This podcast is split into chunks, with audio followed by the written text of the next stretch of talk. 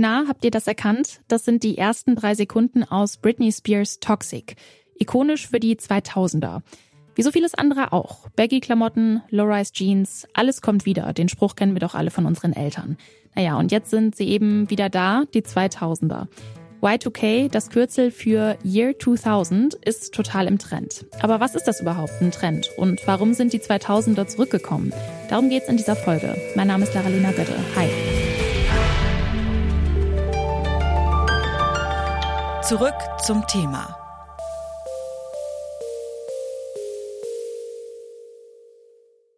Bitte widmet eure Aufmerksamkeit unserem Werbepartner.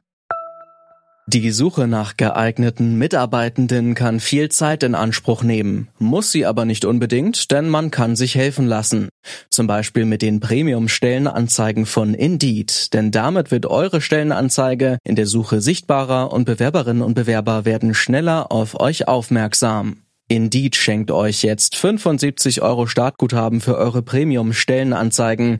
Klickt dazu auf den Link in den Show Notes. Es gelten die AGB. Erst waren es die 90er, jetzt sind auch die Nullerjahre zurück. Noch lowere Low-Rise-Jeans, noch klobigere Sneaker und ganz viel Glitzer, alles total im Trend. Bevor wir uns der Frage widmen, wieso, weshalb, warum, schauen wir uns den Begriff Trend mal kurz an.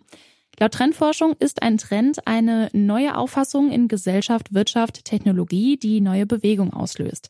Vielleicht einfacher formuliert, Trends sind Bewegungen, ein Wandel in Wirtschaft, Technologie in der gesamten Gesellschaft.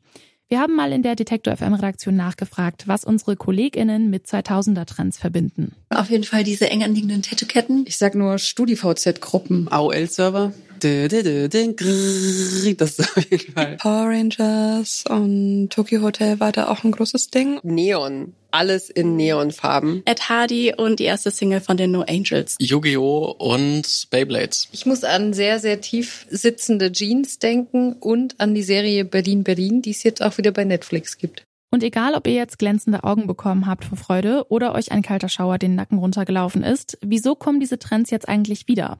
Wir geben die Frage mal weiter an Rüdiger Maas. Er ist Generationenforscher und hat das Institut für Generationenforschung in Augsburg gegründet. Das haben wir ganz oft. Und das hatten wir ja schon. In der Renaissance kam ja auch die Antike wieder. Das was haben sie immer wieder. Es kommt immer wieder eine Wellenbewegung. Aber es kommt nicht zu 100 Prozent wieder. Ich glaube, das muss man dann auch nochmal erklären, sondern es ist immer eine Gemengelage. Also jetzt werden zum Beispiel die 2000er über Social Media geshared. Das ist was völlig anderes, wie jetzt als in den 80ern äh, die, die, die 60er zurückkamen. Die wurden, ähm, äh, so, so müssen Sie sehen, also wenn jetzt die 2000er wiederkommen, kommen die 2000er über, über TikTok und Instagram wieder und da spielen natürlich auch die Mechanismen von Social Media mit rein, die dann das Ganze auch nochmal ein Stück anders darstellen, als wir das dann denken. Natürlich kommt äh, Paris Hilton, äh, No Angel und so weiter wieder zurück, aber die kommen zu einem anderen Alter zurück. Die haben eine Vorgeschichte, das heißt, da kommt jemand zurück, der schon mal bekannt war. Das ist eine ganz andere Form von Revival, als wenn zum Beispiel den, in den 90ern dann irgendwie oder 80ern dann die 60er zurückkamen, aber äh, die Vertreter quasi schon tot waren, als Beispiel, wenn man die Musik jetzt wieder hört. Da, da gibt es dann keine Veränderung und die findet eben jetzt eben statt. Das ist schon nochmal eine, was anderes. Das heißt, dass das, was wiederkommt ähm, heute, ist, ist eine Mischung aus dem Ganzen. Wie erforscht man denn Generationen als Generationenforscher? Ich stelle mir das irgendwie schwer vor, da so generelle Aussagen zu machen, weil Menschen halt einfach auch unterschiedlich sind. Wie Natürlich. sieht Ihre Forschung aus? Natürlich, also im Endeffekt, äh, Sie müssen die Umgebungskomponente erforschen. Sie müssen quasi rauskriegen, ähm, welche Einflussfaktoren äh, sind auf die Generation wirken und welche nicht. Alterseffekte, also wenn Sie jetzt zum Beispiel heute 15-Jährige befragen und 25-Jährige, dann haben Sie natürlich einen ganz anderen Erlebnishorizont. Das müssen Sie ebenfalls rausfiltern. Und Sie müssen dann vergleichen, also zum Beispiel, Sie erheben jetzt eine Studie mit 15-Jährigen im, im, gleichen Setting, also zum Beispiel jetzt, ähm, Sie nehmen jetzt Gymnasiasten in, in der und der Altersstufe und vergleichen die Daten mit ähm, der gleichen Fragestellung, die zum Beispiel 10 oder 20 Jahre alt sind, in der gleichen Situation. Es muss natürlich auch äh, das gleiche Anforderungsprofil sein. Also Sie können jetzt nicht jetzt zum Beispiel ähm, Spiele abfragen oder, oder Internet-Thematiken, äh, weil die natürlich dann vor 10 oder 20 Jahren gar nicht oder anders genutzt worden sind. Also es muss eine Vergleichbarkeit sein. Und so können Sie hinausgehen, ob es Unterschiedlichkeiten gibt. Da werden Sie dann auch merken, dass diese Unterschiedlichkeiten, wenn es die dann wohl gibt, aber nur in bestimmten Bereichen vorhanden sind. Die können Sie also jetzt nicht einmal generell dann auf eine ganze Kohorte äh, übertragen.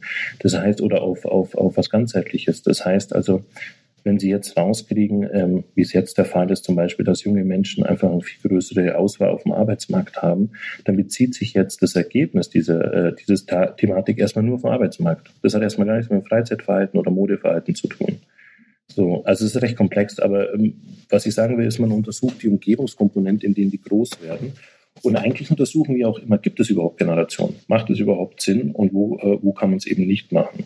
Mode und Musik haben wir jetzt schon angesprochen. Gibt es auch andere Aspekte, an denen Sie eine Rückkehr der Nullerjahre erkennen? Also zum Beispiel die Sprache oder das Verhalten gegenüber Familie und Freundinnen?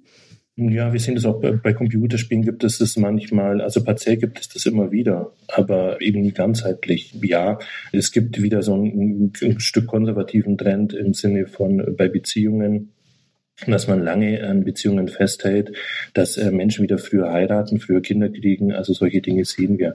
Die waren aber jetzt nicht unbedingt typisch für die 2000er. Und dann wollte ich noch fragen, ähm, weil wir ja gesagt hatten, dass die Dinge irgendwie immer wieder kommen, gibt es so einen bestimmten Rhythmus, in dem, in dem man das beobachten kann? Weil, also es scheinen ja jetzt immer so 20 Jahre so dazwischen zu liegen. Also immer so, dass vor 20 Jahren scheint wieder modern zu sein. Kann man das so ein bisschen.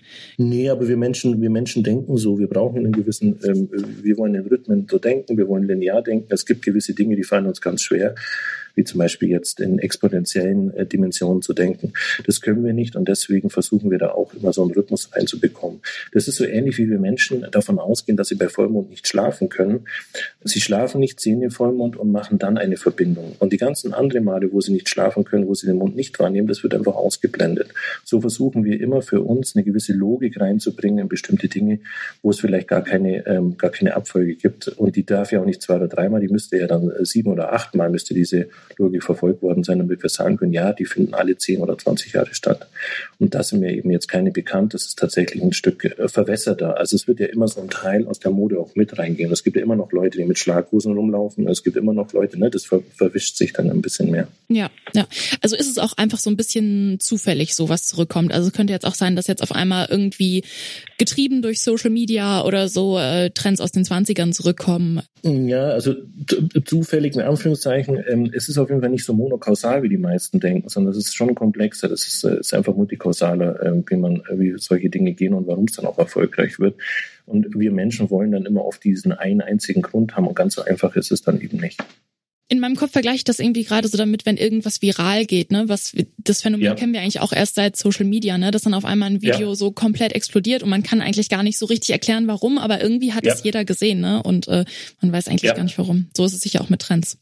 Äh, genau, so kann man es kann man's ganz gut bestellen. Und jetzt haben wir noch diese Mechanismen bei Social Media, die tatsächlich etwas unfassbar schnell viral gehen lassen und etwas, das äh, ganz lange eben nicht viral geht und dann plötzlich, und das macht, ist nochmal ein neuer Akteur.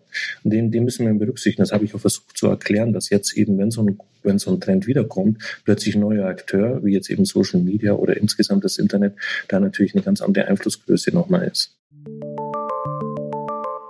Wir haben jetzt viel über Mode gesprochen. Klar, das ist das auffälligste Merkmal eines Trends. Aber natürlich nicht das einzige. Die CD scheint zwar komplett ausgestorben zu sein. 2021 sind die Verkaufszahlen von CDs aber erstmals seit fast 20 Jahren wieder angestiegen, was schon zu Comeback-Ankündigungen geführt hatte. Im Jahr danach sind sie allerdings auch schon wieder gesunken.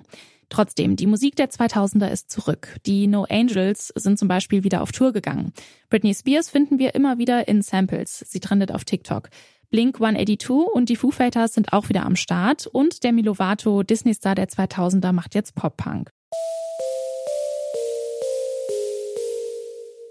Mama und Papa haben also nicht ganz recht, wenn sie sagen, alles kommt irgendwie wieder, denn alles ist es ganz sicher nicht. Nur ausgewählte Phänomene, Stile, Geschmäcker aus vergangenen Zeiten erleben ein Comeback. Und das ist nicht erst seit gestern so, das Spiel hatte es schon in der Renaissance gegeben. Aber Trends kommen nicht einfach nur zurück, sie passen sich den neuen Gegebenheiten an. Wie bei der Musik. Toxic trendet zwar wieder, aber eben bei TikTok oder als Sample bei Childish Gambino.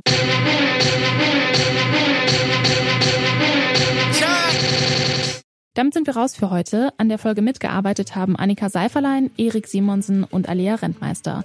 Felix Wischnewski hat sie produziert, Chefin vom Dienst war Nina Potzel. Ich bin Laralina Götte. Macht's gut. Zurück zum Thema vom Podcast Radio Detektor FM.